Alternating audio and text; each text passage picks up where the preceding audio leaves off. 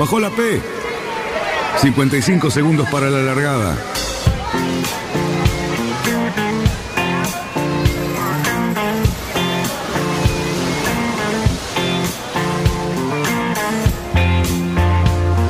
Así comienza Radionautas. Toda la información de la náutica argentina aquí por FM Symphony 91.3. Más que nunca, más que nunca. La radio que marca el norte. Last night and the night before, 25 robbers at my door. I got up and let in. But I'm all Vamos bien, vamos bien. Orsa, Orsa, Orsa. Vamos bien. Orsa, Orsa, Orsa. 5, 4, 3, 2, 1. Largamos. Buenas tardes, radionautas. Viernes nuevamente, señores, y con un fin de semana largo, cuando el viernes se hace más importante, se hace más deseado. Bueno, acá estamos, en este viernes de fin de semana largo, con una mesa, ¿no? Con una mesa, por ejemplo, Cali no está. Está, No está. preparando su, su barco para ir a, No a está Zárate. para ir a Zárate mañana para correr el domingo, así que Cali no está. Pero está Adrián Iriarte, así que con Adrián Iriarte podemos hablar de un montón de cosas. Trataré de reemplazar a Cali. ¿eh? Tengo ya unas cuantas cosas para que se me caigan al suelo. Eh, he instruido también a algunos amigos para que me llamen por teléfono tres o cuatro veces mientras estamos al aire, Bien de ahí. manera que Cali Muy no lo bien. extrañamos para nada y es como si estuvieras acá, Cali. Además tus andanzas, ¿no? Tus cosas por el, por el viejo mundo. Eh, sí, ahí estamos vamos, de vuelta. Vamos Estamos a de charlar un poquito de eso. Petec, Petec lo mandamos, en este caso, a Arabia Saudita. Ah, bueno, n- Sí. no está mal. No, no está mal. Hay una regata muy interesante que se va a hacer en el desierto del Sahara. Ajá, muy bien. Eh, están probando velas en este momento y queríamos que Petec llegue hasta ahí con nuestra tarjeta Diners. Perfecto, si hay que sacárselo de encima es un buen método. Así que debe Es estar por ahí. Pero viendo bueno. cómo navegan este un día vamos a hablar de lo de los carritos a Sí, vela ¿eh? señor. Ay, en San eh, Juan se trabaja mucho con eso, ¿no? y en Comodoro Rivadavia En Comodoro también Rivadavia, y usted sabe eso. que hay hasta travesías de carritos hasta, Sal- hasta claro. travesías largas de carritos a vela en el sur de Brasil por ejemplo ¿eh? Donde hay unas costas con playas muy anchas y muy largas y, y hay travesías largas, pero largas, ¿eh? Tipo 70, 80, 100 kilómetros. En los salitrales, por ejemplo. También en los eh, pruebas de velocidad. Es muy interesante. Asusta la velocidad de esos bichos. Upa, ¿eh? Vamos ah, a traer a alguien algún día que, que corra. Uy, eso- eso Asustan, de- van muchísimo más rápido que sobre el agua, obviamente. Los porrazos también son mucho Uh, más grandes. no, ojo con eso. Van muy rápido y, y sí, sí, los golpes son considerables también. Pero es muy interesante. Realmente Bueno, interesante. vamos a ver si en algún momento hablamos de eso, pero hoy tenemos algunos temas muy interesantes. Ya nombramos que se están preparando los muchachos para correr la regata de Zárate. Mañana salen tranquilamente, paseando. Paseando este, y con calorcito. Paraná y con cosa que en las ediciones anteriores de la regata No Zárate. Claro. Me acuerdo de algunos días fríos, Muy pero duros, muy ¿eh? fríos. Pero muy fríos cuando era en invierno y subir subir a Zárate muy temprano a la madrugada, sobre Claro. todo cuando corríamos con algún barco pequeño con motores no muy grandes que, que sabíamos que nos esperaban 16 o 18 horas hasta hasta Zárate de remontada con la corriente en contra. Y, y frío, mucho frío. La verdad que no sé cómo continuará el calendario en los años. eh, Claro, bueno. Si, si se seguirá manteniendo esta fecha, pero esta fecha está. Sí, el frío motivó varios cambios de, no varias viradas en cuanto a, a la proyección sobre distintas regatas. También un poco por la concurrencia, pero vemos que en este caso no hay mucha, mucha, mucha gente que esté corriendo esta regata. Una regata que ha sabido reunir más de 150 barcos. Hoy estamos aproximadamente en unos 75, entre todos, entre los dobles, los singles y, y, bueno, tripulación completa, ¿no? Son Después pocos. vamos a dar algunos detalles de eso. Son pocos, Hay algún son que otro barco, por ejemplo, vi por ahí anotado un barco de La Plata, muy lindo.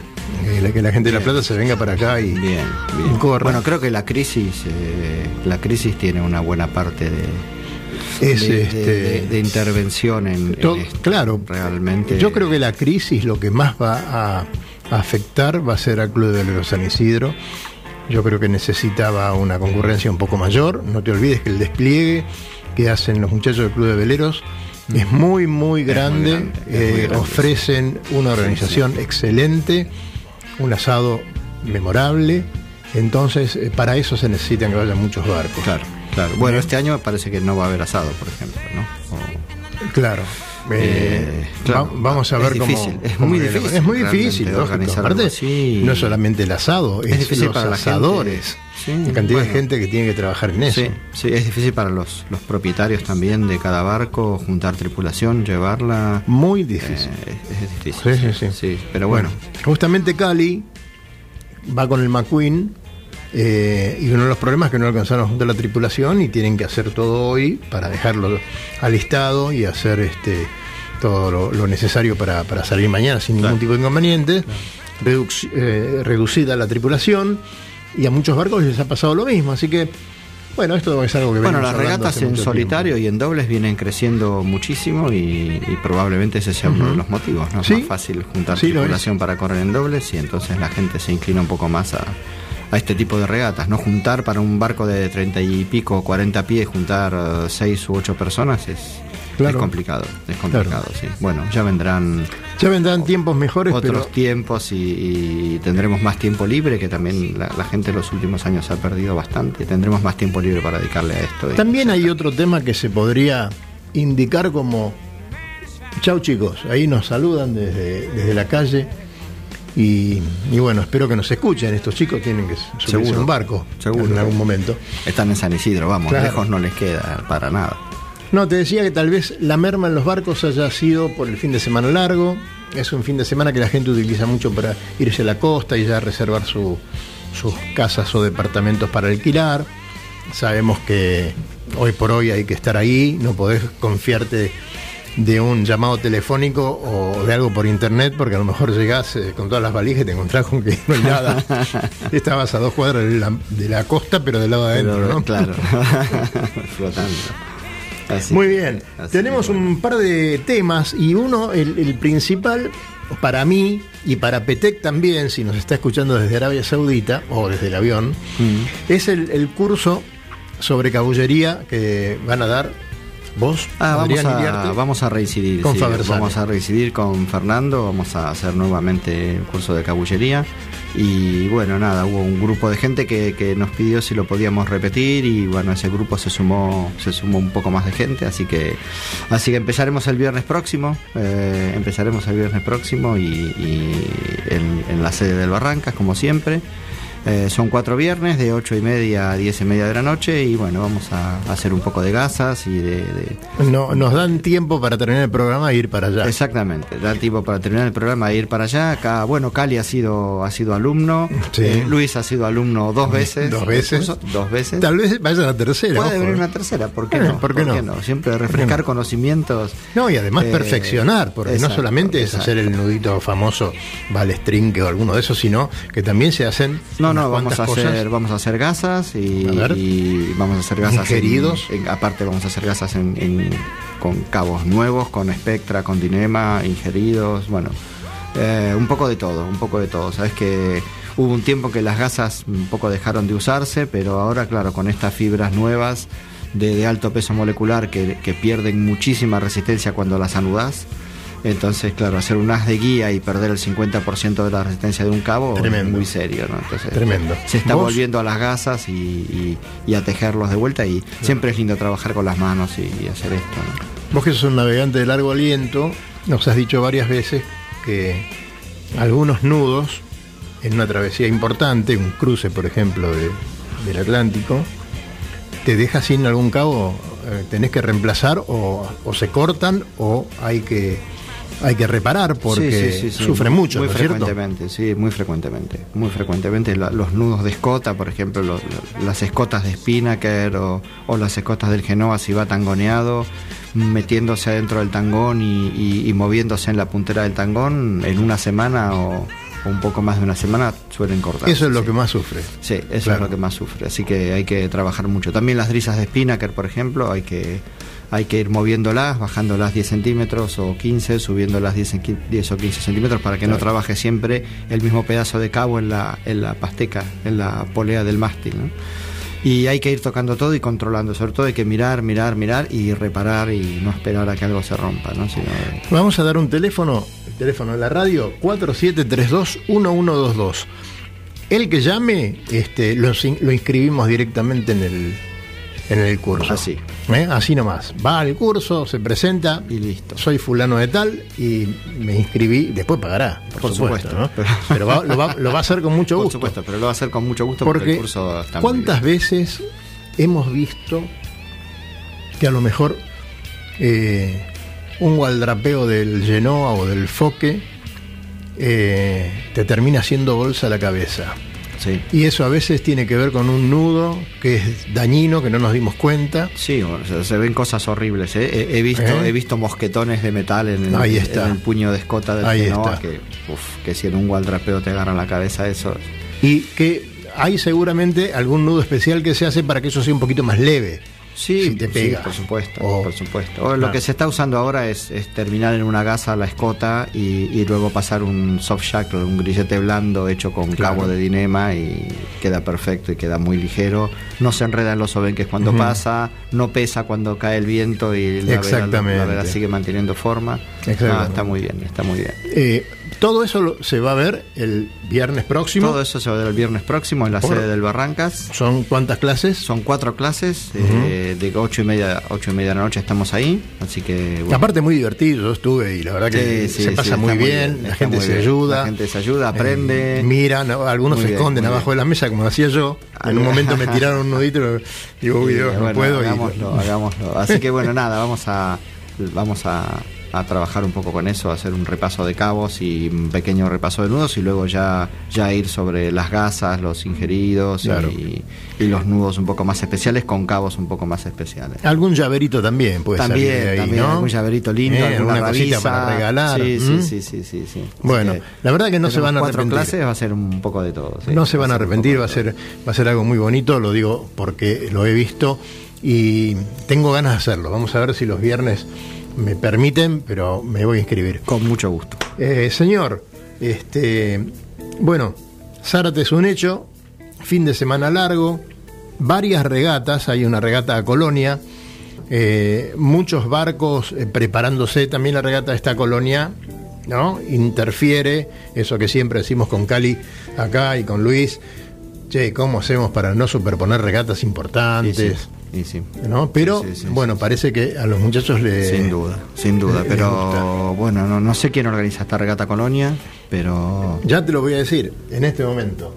pero seguramente algunos barcos hubieran querido ir a Zárate y algunos barcos de Zárate hubieran querido Claro. ir también a Colonia. Sí, El. Club San Fernando es la Copa Fundadores, Mm, eh, la 33 tercera. claro. Ellos tienen, como todos los clubes, sus, sus fechas ya, muchas de ellas que son muy caras a los sentimientos del club.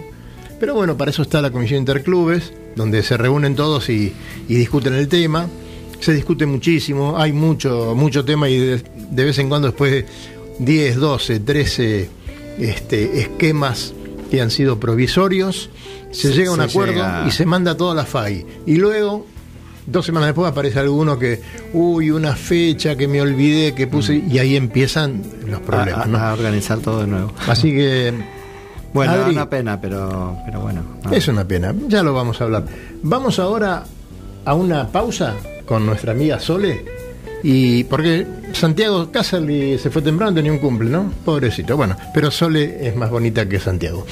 Y este, luego vamos a hablar de un también curso muy interesante que da el Cata Benarós. Muy interesante. ¿Eh? Muy Este, interesante. quédense Que no ahí. es exactamente un curso, pero ya vamos No, a hablar. no, sí, ya vamos a hablar de eso. Y yo te diría que algo de curso tiene que tener, porque hay que saber eso. Y sí, es muy sí. importante para ganar regatas. Muy ¿no? importante para, para todo. Ya vamos a hablar ahora de eso. Perfecto. Enseguida volvemos. Querer de veleros, catamaranes y cruceros con y sin tripulación. Charters Náuticos, la empresa que le propone navegar por todo el mundo en las mejores embarcaciones y con todo resuelto.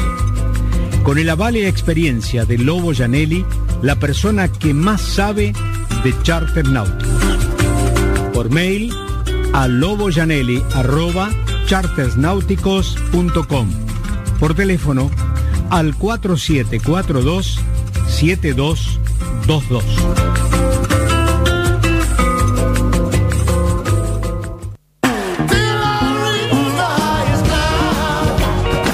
Náutica Escalada. Náutica Escalada.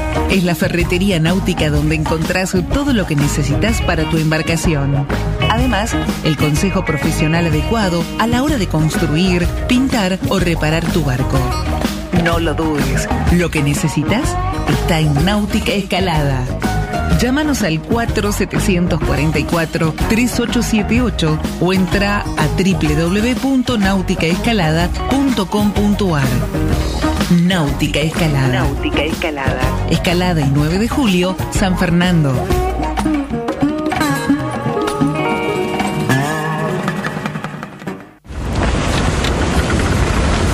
metros para virar la boya. Cuidado, que entramos muy justo.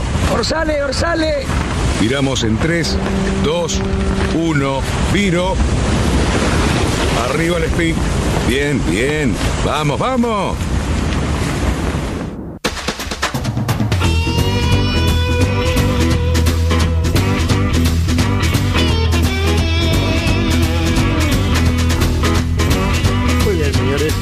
Aquí estamos nuevamente en Radionautas, el programa de la vela, el programa de- del Río de la Plata, el programa que hacemos hace seis años y medio, que el señor Adrián Iriarte este, nos acompañó en esos primeros programas. ¿Te acordás, Adrián? Exactamente. Qué épocas, ¿no? ¿Cuántos años? Hace Seis años y medio. seis años y medio. Fue. ¿Eh? Una Mucho, maravilla. Y la verdad que hay mucha gente que le ha gustado esto. eh, todos los invitados que han pasado por aquí han salido, la verdad que fascinados. Es un- muy grato cada vez que termina el programa y nos vamos a sacar una foto. Así que yo les diría a, a los que tienen ganas de hacer algo así, háganlo. Hay radios, hoy hay muchas radios que, que- transmiten directamente por internet, que te escuchan por el teléfono, es una maravilla. Sí, sí. Háganlo, hay que difundir la náutica eh, y está buenísimo que se haga así y que, que haya más gente. Tenemos un deporte tan maravilloso, tenemos además referentes de este deporte eh, a nivel internacional de primera calidad. Muchos, ¿no? muchos. Hemos, Sí, como sí. siempre decimos, hemos dado desde el yachting al país una gran cantidad de medallas olímpicas, de campeonatos mundiales. Tenemos el primer campeonato mundial de algo que se corrió con una vela. Eso fue, eh, ese fue el yachting. Ento- y, y el señor está vivo. Y, es- y alguna vez lo vamos a traer si, si podemos, porque él anda por ahí haciendo sus cosas. Así que es maravilloso eso. Entonces, eh, hay que difundirlo, es muy importante que se difunda. No hay televisión, lamentablemente, este, no hay programas que se dediquen a yachting, salvo alguno que venga del exterior cuando aparecen algunos campeonatos como estos que vamos a nombrar ahora que se están corriendo, ¿no, Adrián? Sí, sí, bueno, campeonatos y regatas largas y pero sí, la cobertura en televisión para Argentina es muy es muy pobre. Creo que Fox Sport eh, suele suele tener algunas cosas, pero pero es bastante pobre. Sucede en casi todo el mundo eso, ¿eh? Eh, a excepción de Francia, por ejemplo, Ajá. donde Claro. en la largada de una Vende Globe tenés tres canales de aire cubriéndola, por ejemplo, y cosas así, ¿no? Bueno, yo- Pero- yo, lo he visto acá enfrente. ¿eh? Bueno, En Uruguay le dan Sí, mucha bolilla, verdad. muchos medios. Sí, sí, sí, es verdad. Está bien, es verdad. A la Sí, altura y en la proporción de los uruguayos. Sí, sí, sí. Pero resulta que te hacen un campeonato y te invitan a, a lo mejor a una reunión de periodistas donde te hacen sentir muy bien. Sí, sí, ¿no? sí, sí, sí, Eh, sí. Te transmiten la llegada de la regata, por ejemplo, de la meseta de Artigas. Hay un señor con su micrófono de la radio tal eh, transmitiendo la llegada. Por cierto, empieza el sudamericano de Soling mañana en Sí, Punta señor. del Este. Sí, señor. Interesante, tenemos amigos ahí. ¿Ah, sí? ¿Quién está? Claro, ahí. el barco del Eh, Barrancas. tenemos el ARG eh, 41, sí, sí, sí, sí. Tenemos el barco del Barrancas. ah, Nada, espero que, que les vaya muy bien. Van muy rápido. Realmente son chicos que Sí, sí, sí. empezaron en la categoría hace, Hace hace, muy poco. poco tiempo en la clase. Muy poco tiempo y sin embargo se han adaptado muy bien al barco y van muy rápido. Bueno, Vamos a ver, buen viento, buen viento para ellos. Bueno, el viernes vamos a estar informando de lo, de, de lo acontecido allí. Sin duda, y a ver si podemos arrastrar a alguno que nos cuente su experiencia también, sí. Y antes de pasar al catalán Benarós, famoso catalán Benarós. Famoso catalán Benarós y su y su, Y su blog, fanpage eh, Mm. Moscato Pizza e Isaf. Moscato famoso, Pizza e Isaf. Famoso, realmente el primer tipo que, que montó aquí una, una fanpage para dedicarse a- a- al reglamento de regatas. y de una manera muy divertida, muy eh, divertida, muy informal, muy que es la manera que le entra muchas veces a la gente, porque la verdad que el reglamento, yo les aseguro que van a ver una regata de, de 60, 70 barcos con cuatro tripulantes promedio, estamos hablando de 250 personas, y yo les diría que solamente el 10% conoce el reglamento, conoce el reglamento completo. Después, digamos, Sí. muchos saben cuatro o cinco cositas básicas, pero te aseguro que hay un, Muy una- un desconocimiento enorme. Lo que hay es una, como, como, como en tantos otros temas en nuestro país, lo que hay es una gran pereza intelectual. O sea, no, no creo que nadie conozca, o sea, que, que, que tanta gente desconozca el reglamento por falta de capacidad intelectual. Creo que, que hay gente navegando súper capaz, ¿no? obviamente, y tampoco hace falta ser eh, Einstein para comprender el reglamento de regatas. Creo que hay una gran pereza intelectual, a todos nos da muy poca, muy poca gana, muy pocas ganas de ponernos a sentarnos y ponernos a leer, ¿no? El, el reglamento de regatas a vela eh, es un librito cuando uno lo ve, a lo mejor puede tener un poquito de miedito leerlo todo. Pero les queremos decir que la parte en castellano son 10 hojas nada más. Sí, sí, no es tan. Claro, no es tan largo. No, Después no. también tiene las regatas de radio controlados en el medio. Claro, una no, serie de el cosas. libro Entonces, asusta, pero- Asusta, pero no. Eh, de, de todas maneras pasa en muchos países esto, ¿eh? pasa, pasa en muchos lugares. Lógicamente, cuanto más profesionales son las regatas, la gente Lo vimos en Brasil con el, con el. Náutico 2.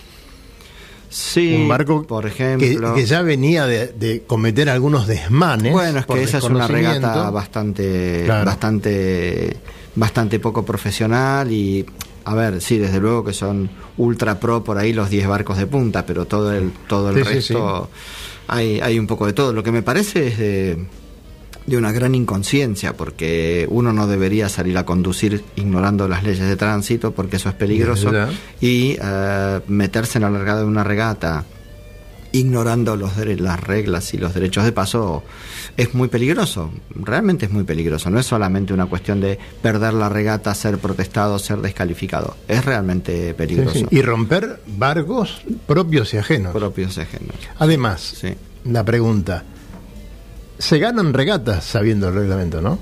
El reglamento es parte de la competencia.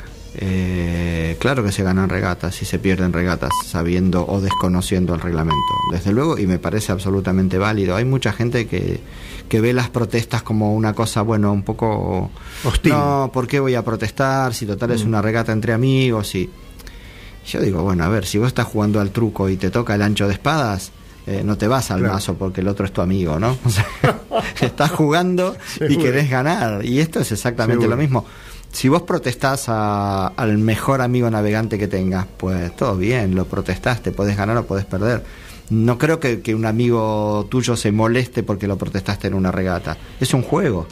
Es Es, que- un juego y nada más que un Claro. juego. Entonces, Está la gente que piensa eso y está la gente que también se enoja cuando lo protestan. Sí, sí, y sí, sí. hay otra gente, muy poca, que lo hace con un espíritu hasta te diría educativo, instructivo, en muchos casos. Sí, bueno, voy a es- es protestar válido, porque es esto válido, pasó, pero de válido. paso quiero ver qué me dice, quiero ver por qué. Y bueno, justamente el catalán Benarós lo que está haciendo y lo que va a hacer en los próximos días, ahora vamos a decir las fechas correctas, es una charla sobre Sí, en verdad lo, lo que lo que va a hacer Alejandro, bueno, lo, lo que me comentó ayer que estuvimos charlando un poco, eh, lo que va a hacer son algo así como grupos para ponerse a trabajar sobre una prácticamente una parte del reglamento muy importante que son las protestas. Es decir, eh, él considera, porque bueno, sabes que tiene mucha estadística y trabaja mucho con esto, y tal, que el 50% de las protestas que se presentan son desestimadas por algún error en la forma de presentar esa protesta. Eh, lo que él quiere hacer es trabajar un poco sobre esto, sobre cuándo protestar eh, y cómo protestar, más que sobre el reglamento en sí. El reglamento al final es, eh, son normas y son interpretables, pero él lo que quiere trabajar, en esta ocasión al menos, lo que quiere trabajar es esto, es el tema de cuándo protestar, por qué protestar y cómo hacerlo para que después la protesta no sea, no sea inválida. Me, me queda por, por comentar que, que sí, hay gente que se molesta cuando es protestada y que sí yo también creo que usar el reglamento para ganar es como un abogado que utiliza la ley para delinquir, ¿no? No está bien usar el reglamento para ganar. Eh, uno tiene que ganar en el agua navegando mejor que sus rivales. Pero el reglamento es parte y conocerlo es absolutamente imprescindible. Yo creo que nadie debería largarse a navegar un- en una regata sin conocer el reglamento. Es una locura. Hay, hay muchísima gente, pero muchísima gente que no solo se larga a navegar, sino que vos los ves bajando una línea como paracaidistas en una largada, exponiendo a todos los A demás mundo, sin sí. tener la menor idea de lo que están haciendo. Eh, hay otros que al no tener idea de lo que están haciendo se quedan atrás y largan de atrás las primeras veces hasta ir viendo un poco qué hacer. Tampoco me parece bien, me parece que hay que leer.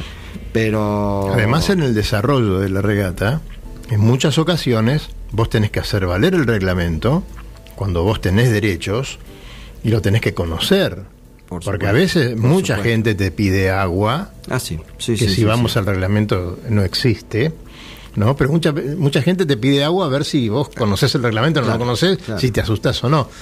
Entonces, saber el reglamento te hace ganar regatas por, por eso principalmente, porque sabes cómo llegar a un, a un lugar, cómo tapar, cómo cuidarte de- del avance de un barco. Pero también, justamente de eso se trata la, la charla que va a dar Benaros. El tema es que uno protesta, pero lo lindo es llegar a desarrollar la protesta. Pero si no lo hiciste como corresponde, el jurado tiene como primera misión decidir y, y esclarecer si la protesta está hecha como corresponde. Por supuesto, si no, ahí se termina todo. Ahí se termina Desde todo. luego, ahí se termina todo. Y entonces ahí se enoja más la gente. Pero sí. ¿cómo? Lo que pasa es que ustedes están a favor de...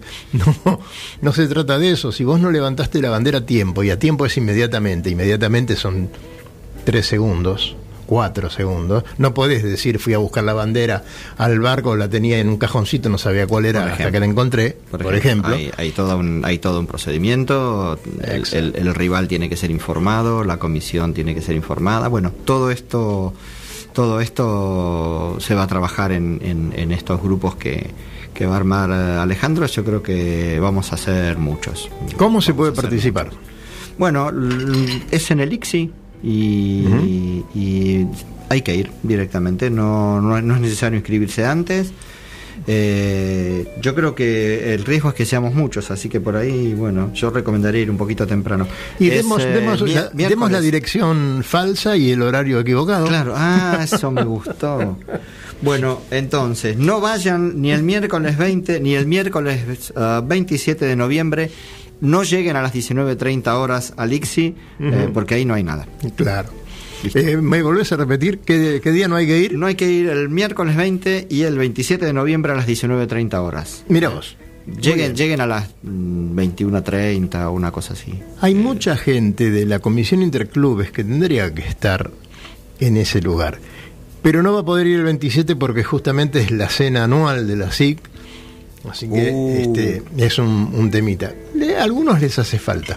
Me van a matar el pero, Pero la cena, la, la cena anual debe haber cosas ricas para comer y beber. Sí, sí, sí, la verdad que. Ah, por cierto, hablando de esto, este, vio que llegué tarde. Dígame, el licenciado. viernes pasado llegué Sí, tarde, llegó a las estaba ocho en teniendo- punto. Llegué cuando todos se iban. Eh, me suele pasar eso, que llego. Pero tenía una razón este, importante tarde. usted. Pero sí, sí, sí, sí. Había muchas cosas ricas para comer y mucha bebida muy buena, de, De buena calidad. re- realmente de buena calidad. Le voy a decir dónde. Estuve Dígame. en la botadura del nuevo barco de Astilleros del Sur, en el Club de Veleros San Isidro. San Isidro. Y mm, estuvo muy buena la botadura. Eh, había música, había un grupo que cantaba. eh, y- bien, bien. Una linda fiesta de, de- de botadura. Qué lindo. El barco es el Z28DS, es una versión Day Sailor del, del, eh, Del 28 de Mastracchio. pies, del 28.5 de, de Pablo Mastracchio. Muy lindo, muy lindo. En este caso era la versión regata. Es Ajá. un barco que tiene un aspecto realmente muy veloz, un cockpit enorme y cómodo para navegar en regata. Ah, ese cockpit tiene unas posibilidades de adaptación al crucero tranquilo muy interesantes, como unos respaldos para ir cómodamente sentado Ah, qué en bien. las bancadas, una hermosa mesa central, eh, todo eso se quita para regata y, y tiene un interior. Yo realmente me esperaba llegar ahí y encontrarme con un barco pelado, pelado, pelado. Eh, lógicamente los interiores no son tan lindos como los del 28 original, que es un barco de crucero. Pero, a ver, eh, un bañito compartimentado, una nafe, una piletita y unas cuchetas adentro. Para un day sailor me parece que es más que suficiente. Uno se puede ir así hasta Colonia o hasta Punta del Este si quiere. Y además puede divertirse mucho, mucho en regatas. Al igual que todos los demás eh, barcos de astilleros del sur, tiene esa maravillosa quilla que se iza y se, se- se baja solamente apretando botones, un botón para reducir el calado y un botón para aumentarlo y súper bien porque eso permite navegar en el río de la Plata cualquier día y, y bueno, ya sabemos que eso está cada vez Eso, más, más por complicado, así que para nuestro río de la Plata que tiene cada vez menos agua, estas quillas con estos sistemas electrohidráulicos son súper interesantes. En este caso permiten regular el calado en el punto que vos quieras. Si vos querés que el barco, creo que el calado total se va a unos 70, que para un 28 pies es un hermoso calado, y se reduce hasta 1.30 o una cosa así. Eh, vos lo podés parar en 1.50, en 1.60, podés Sí, poner sí. el calado que quieras, el timón también se sube y, y nada, todo apretando botoncitos, así que muy lindo y muy cómodo. Bueno, estamos hablando de un barco que además tiene un valor muy accesible. Eh, y no estamos haciendo propaganda, ¿no es cierto? No, no, no, no. Yo la verdad que no me atrevería a decir cuál es el valor, Claro. pero tiene un valor muy accesible, sí. Bueno, eso, valor muy accesible. eso es bueno. En este caso, Sí. además, algo muy interesante sobre lo cual podemos seguir investigando un poquito así en nuestro pequeño, nuestro pequeño mundo de, de- de investigar cosas cuando nos llaman un poco la atención, ¿no? Tiene un motor eléctrico. Epa. Eh, tiene un motor eléctrico de Torquido, un motor alemán eh, fijo. Es eh, un bulbo con una forma similar a, a la pata de, de un Sí. motor con pata, no con, no con línea de eje, sino con pata. Pero mm, lógicamente la pata es muy pequeñita. Y en lo que sería esa parte de la pata que va delante del hélice, ahí está el motor. Y es muy interesante. El motor es pequeñito, se instala haciendo tres agujeros. Necesita dos agujeros para fijar el motor al casco y un tercero para pasar los cables. Sí, sí. Y nada más. Y las baterías están alojadas en un lugar donde, donde viene bien. Viene bien. En- obviamente en la sentina para bajar el centro de gravedad del barco. Y, mm, y bueno, donde, donde se puedan acomodar, hay varias posibilidades de baterías. Y mm, hay un software que todavía no llegó, pero que, pero que está en camino para permitir que el motor cargue las baterías cuando navegas a vela. Sabes que los, los hidrogeneradores están siendo Claro. revolucionarios, son cargan muchísimo más que un eólico, que un solar, cargan muy muy muy rápidamente las baterías. Entonces, este motor con un software que en poco tiempo va a llegar, eh, se va a convertir en además en cargador. ¿no? O sea que no tenemos que poner marcha, como hacemos siempre, para que la hélice quede quieta. Bueno, ahí En tiene, este una, caso- tiene una pequeña computadora que te da a elegir qué quieres hacer. O sea, debajo de los cuatro nudos, la hélice se cierra siempre, va siempre cerrada, se cierra sola. Debajo de los cuatro nudos cuando vos vas a vela. Después de cuatro nudos, el, el sistema te da a elegir si vos querés seguir con la hélice plegada para tener Claro. la mejor performance a vela o si vos querés abrir esa hélice y que funcione el motor como un cargador de baterías. Es súper interesante. La verdad que es una maravilla. Y yo creo que la historia de la economía argentina dentro de un tiempo va a estudiar a esta etapa y a este astillero porque es atípico. Prácticamente desde que empezó con el 24 pies, hace 5 o 6 años. Cinco o seis años, sí. ¿Mm? Sí. No paró de trabajar y de entregar barcos en tiempo y forma y de innovar. Sí, sobre todo, sobre todo. Y más con esto que estamos hablando ahora. Sobre todo. Entonces, eh, ¿qué pasa? ¿a quién le echamos la culpa del éxito en este caso? ¿No? es difícil. Eh, por es difícil. Es Hay. Hay varias razones. Hay varias razones. Necesitas para que todo eso funcione gente muy comprometida, que, que, que trabaje muy bien.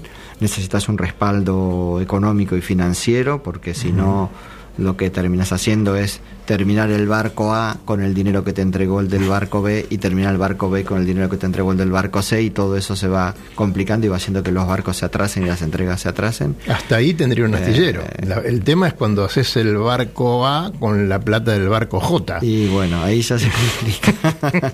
es la historia, lamentablemente, de, de- que han tenido muchos muchos astilleros que ya no están, ¿no? Eh, pero nada, muchas ganas de laburar y, y chicos que, que- que conocen muy bien su profesión, desde luego. Eh, siempre tenemos que agradecer a nuestro amigo Daniel de Náutica Escalada y al Lobo Janelli este, por el apoyo que nos dio hasta el día de hoy eh, y por un tiempo más, por todo lo que nosotros querramos. Muy bien. Eh, Y así que- queremos, claro. Claro, queremos, no, los queremos a ellos. La verdad que ya el Buena tema- gente, buena gente buena gente hicieron posible dos, todo sí. este tiempo y ahora vamos a escuchar las publicidades de ellos por última vez en el programa de hoy y volvemos. Adelante, Sole. Descubra las maravillosas islas de Paraty y Angra do Reis en Brasil. La magia de las Islas Vírgenes Británicas y tantos otros destinos en los mejores lugares del mundo para disfrutar del placer de la navegación. Recorra islas y playas disfrutando del mar y la naturaleza. Sumérjase en aguas cristalinas y vea con sus propios ojos la danza de los delfines tiempo libre, caminatas, noches mágicas y mucha diversión. Por mail a loboyanelli arroba chartersnáuticos.com. Por teléfono al 4742 7222.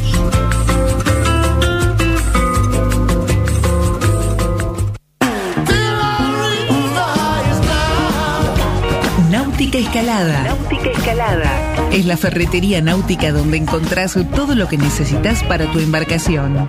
Además, el consejo profesional adecuado a la hora de construir, pintar o reparar tu barco. No lo dudes, lo que necesitas está en Náutica Escalada. Llámanos al 4744-3878 o entra a www.nauticaescalada.com.ar.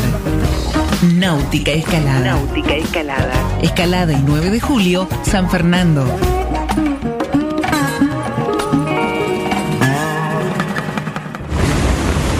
Tenemos que trasluchar. En 100 metros. Ojo. 22 nudos de viento. Vamos, vamos. Trasluchamos en 3, 2, 1, ya. Excelente, muchachos. Bien, 20 minutos para la llegada.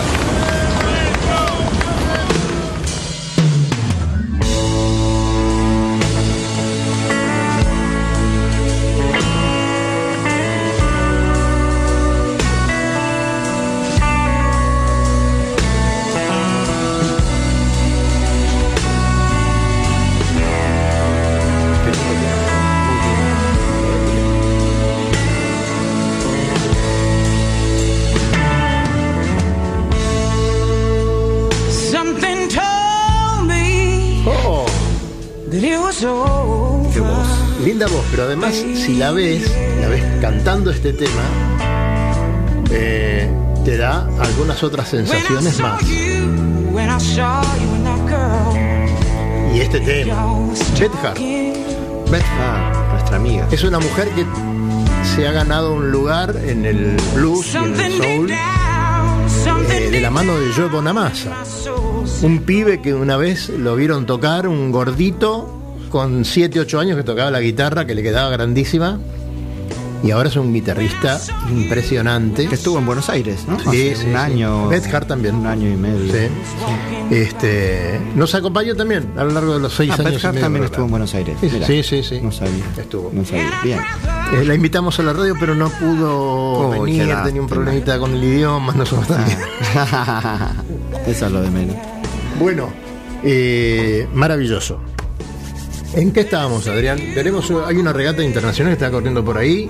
Hay un par de regatas oceánicas que está, está terminando ¿no? la Transat Jacques Vabre y está, está bueno, están llegando los primeros de la, de la mini de la mini Transat en su segunda etapa a Martinica.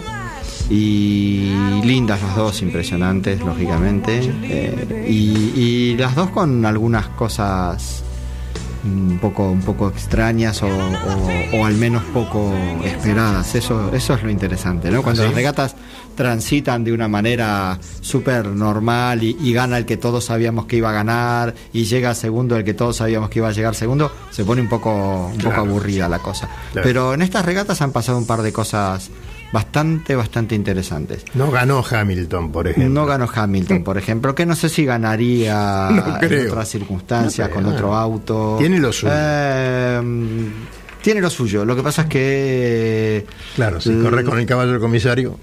Sí, es que la Fórmula 1 hoy en día, bueno, hay un tipo que, que está arriba del auto, pero hay 10 tipos que manejan el auto. De esos 10 tipos, uno está arriba, pero hay otros 9 que están manejando el auto desde los boxes. Claro. Y uno no sabe a quién darle los méritos o a quién echarle la culpa de. Pero de además los está, desastres, ¿no? está explícito, Es- porque sí, sí, te dicen, necesito más potencia. te- Claro, claro. O sea, es, Para un es, poco. eh, es, es, es distinto. Sí. No puede compararse. A veces la gente dice, uy, pero era mejor un corredor, no sé, de la época de Fangio.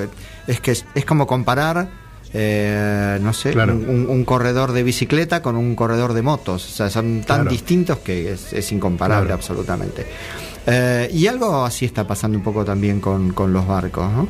Eh, hemos asistido a un esquema muy interesante en los IMOCA, en la organización de, de los equipos eh, desde el año pasado, más o menos, que están incorporando al diseñador, al skipper y a un manager, que normalmente es un skipper con muchos años de, de trayectoria.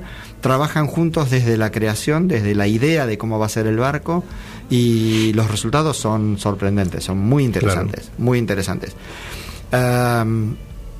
También se sigue con el dilema de lo falso o no false y la verdad que en estas dos regatas los Fuals no han hecho milagros precisamente, si bien el IMOCA 60 que ganó, que ganó la Transat es un barco con Fuals. Eh, PRB llegó segundo, no demasiado lejos, y es un barco con quillas convencionales, y después vinieron todos los demás Fuals detrás de, de PRB. Claro. Otra vez Alex Thompson volvió a romper eh, su barco, rompió en este caso la, el, el Canting Kill, la quilla, eh, contra un objeto No identificado. Esta historia de los objetos no identificados es un poco rara, Sí. porque es cierto que, que se ha multiplicado en los océanos la cantidad de objetos no identificados que hay. Principalmente es los- contenedores sí, es cierto que, los portacontenedores Sí. cada vez son más grandes, cada vez transportan más y que realmente no se ha avanzado mucho en la seguridad de los, de los contenedores arriba de los el barcos. seguro paga, Adrián. Sí, sí, por ahora El siguen paga, con, Claro. Siguen con los tweets eh, lock y mm, algunos otros sistemas pero pero se siguen cayendo contenedores. Eso es cierto. Pero ah, si lo ves desde otro lado también es cierto que en los últimos años eh, se han modificado se han modificado mucho las quillas. Eh, las quillas ahora basculan las quillas son cada vez más pequeñas son cada vez más eh, finas y son cada vez más vulnerables, indudablemente.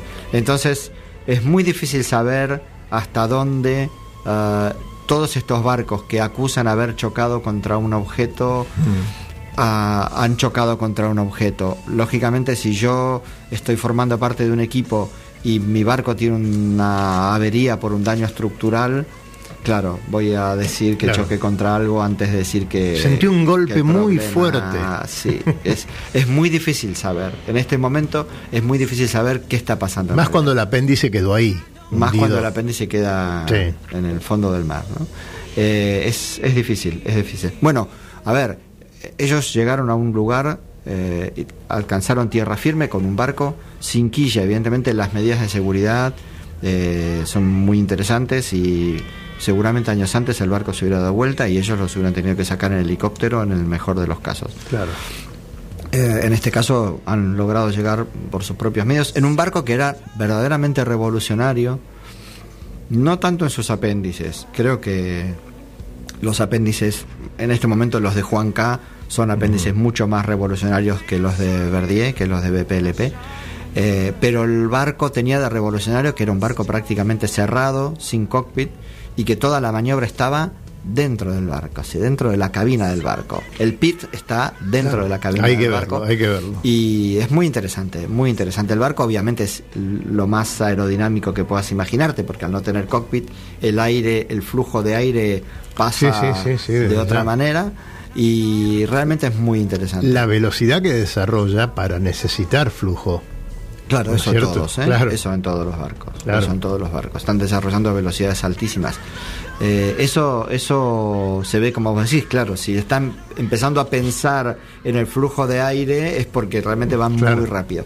Eh, fíjate que también ha habido cambios muy grandes en las velas de proa. Prácticamente los barcos muy rápidos ya casi no están usando spinnakers. En el caso de los maxis grandes como Rambler, eh, he visto Rambler, bueno, corrimos la Giraglia este año y mezclados con estos maxis gigantes. Ahora nos Y- vas a contar, ¿eh? tenemos unos minutos para que nos bueno, cuentes todo eso. estuvo bueno. y, y prácticamente no usan velas de proa, tienen código cero para contar Claro. muy poco viento, pero claro, apenas el viento real se pone en 170, 160 grados, eh, Claro. ellos cobran tanta velocidad que el aparente se va a 90 prácticamente. Claro. Entonces van con viento prácticamente de popa y con aparente prácticamente por el través. Así que usan velas de través, tres velas a la vez en la proa, muy Tres interesante, velas tres velas a la vez en la proa, no yankee, trinquetilla, no, No. tres. Una discusión, una de las discusiones de reglamento. Claro, por ejemplo. Claro. Por ejemplo. Bueno, lo que pasa es que también hay regatas donde se hacen salvedades Sí. y eso hay que considerarlo.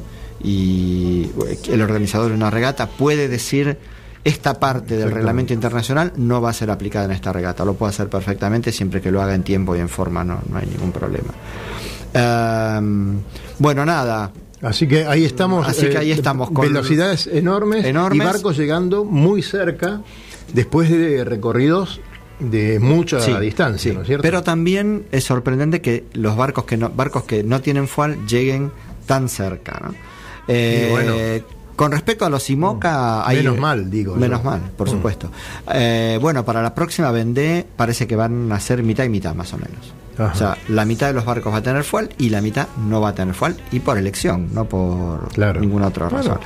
Eh, si recordás el, el final de la última Route du Rhum el año pasado en Guadalupe, cuando el trimarán, el Banco Popular, iba adelante cómodo con sus fuals y cuando el viento desapareció, el IDEC sin fuals lo pasó cómodamente. Los fuals son maravillosos cuando hay velocidad para Claro. foilear, que no hace falta mucha, porque igual No, con, no, ocho, con ocho nudos foilean, o 10. Pero si no están esos 10 nuditos, el fual es un apéndice más metido en el agua que genera resistencia Mucha. y que un barco que no la tiene, Claro. bueno, te pasa Claro. tranquilamente. Claro. Sorprendió mucho lo de lo de Arquena este año, que iba primero cómodo hasta llegar al Ecuador, muy cómodo, muy rápido, y parece que se fue un poquito más al oeste de lo, de lo indicado, se quedó parado ahí, bueno, terminó bastante atrás. Y parece que la regata estaba terminada ahí. Y bueno, estas regatas no se terminan, no se terminan hasta que se terminan. Es así. Y, y la, La mini Transat también es muy interesante. Por suerte, Eh, para el deporte, ¿no? sí, Hasta sí, último sí, momento tenés. No es un 4 a sí. 0 irremontable en el segundo tiempo. No, no, no, no, nunca. Claro. Casi nunca, casi Claro. nunca. También fue muy interesante la, la Mini Transat, están llegando los primeros ahora, Sí. pero en la Mini es interesante, o sea, hay un par de cosas muy interesantes. Una es que los primeros barcos no tienen fuels, los primeros proto y los primeros serie no tienen fuels. La otra es que los barcos de serie han caminado muchísimo, pero muchísimo. El primer barco de serie eh, bueno, Ambrogio Beccaria es un italiano que es muy bueno y que ya viene en todos estos años de, de preparación, hace un par de años que viene ganando todo, eh, es muy rápido, viene ganando todo en serie, es muy rápido él porque corre contra Claro. barcos gemelos prácticamente, es, es muy rápido, es un chico que tiene un futuro joven, tiene un futuro enorme en la clase, Eh, llegó tercero, le llegaron solo dos protos adelante. Y llegó mucho, Claro. mucho, mucho, mucho adelante de, del segundo de serie y, y la cosa fue así. Realmente los de serie se acercaron muchísimo a los protos que normalmente llegaban mucho antes porque son barcos mucho más evolucionados. Eh, esta vez no. Te voy a interrumpir porque quiero saber qué pasó y cómo anduviste en Europa y qué corriste por ahí en, en esta temporada como habitualmente haces. Bueno, hicimos una, una buena parte del circuito de clásicos con Samurai siempre. Y bien, hicimos, eh, corrimos Antibes, eh, luego corrimos la Giraglia, que, que- que no había, yo no había hecho nunca. Ahí te cruzaste con el Rambler Ambassador. Con todos los, todos los, los bestias. Eh, y después, bueno, fuimos a correr también a Mónaco y, a Cannes. Eh, lindo, lindas regatas. ¿Alguna entrega de premios? ¿Algún vinito? Las barato? entregas de premios. A ver, Panerai se retiró como sponsor este año, ya no sponsoriza.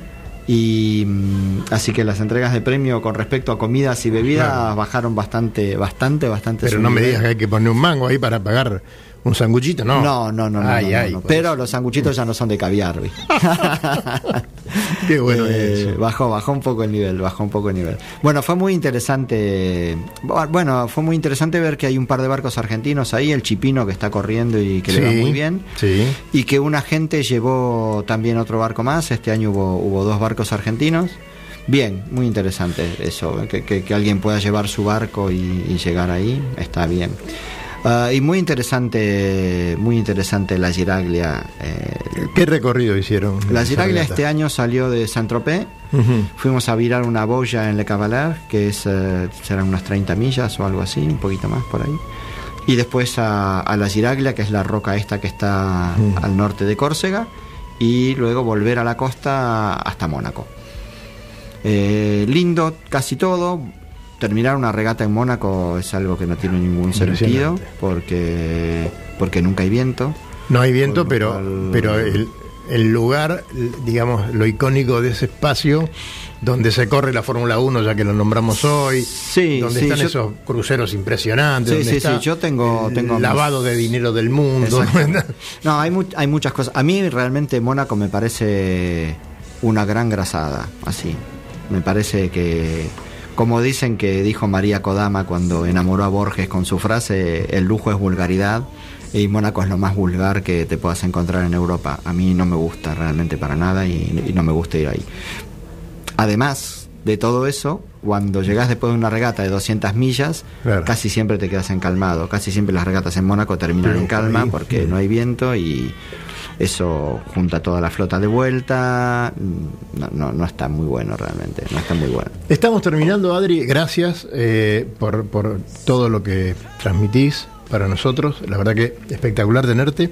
Pero vamos a repetir las fechas. Los viernes, para el curso de cabullería, desde el viernes próximo en adelante, el otro viernes en adelante. Exactamente, desde el viernes. próximo en 8.30, adelante. sede del Barrancas, ahí en el. Bajo, Muy López y. Planes y una cuadrita antes del club. Perfecto. Y después tenemos el 20 y el 27, El 20 y el 27 tenemos el grupo. de- Miércoles. miércoles. Estos son los que miércoles. no tienen que ir al ICSI a las 7 y media de la 19:30, tarde. Exactamente, sí, Bien. sí, sí. De- Bueno. Miércoles 20 y 27 en el ICSI catalán Benarós va, va, va a coordinar estos grupos de trabajo que me parecen más que necesarios realmente. Está sonando el pit, así que nosotros nos estamos yendo. ¿Qué te parece? Pero muy bien, a disfrutar ¿Eh? del fin de semana largo Sí, y señor. que sea muy lindo para todos. Bueno, para todos muchas gracias. Vamos a estar nuevamente el viernes próximo con ustedes, con algunas cosas muy interesantes y por ahora les decimos que nos vemos en el agua. ¿Cómo? Hasta el viernes próximo.